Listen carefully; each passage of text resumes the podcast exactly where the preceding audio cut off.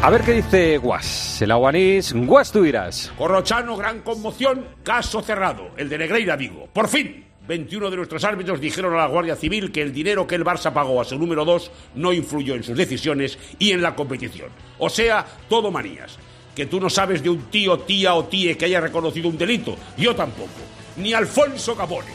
Hubiese sido magnífico, un gran alboroto, que uno se arrancara y dijera, sí, a mí me faltó tirar un penalti contra el español.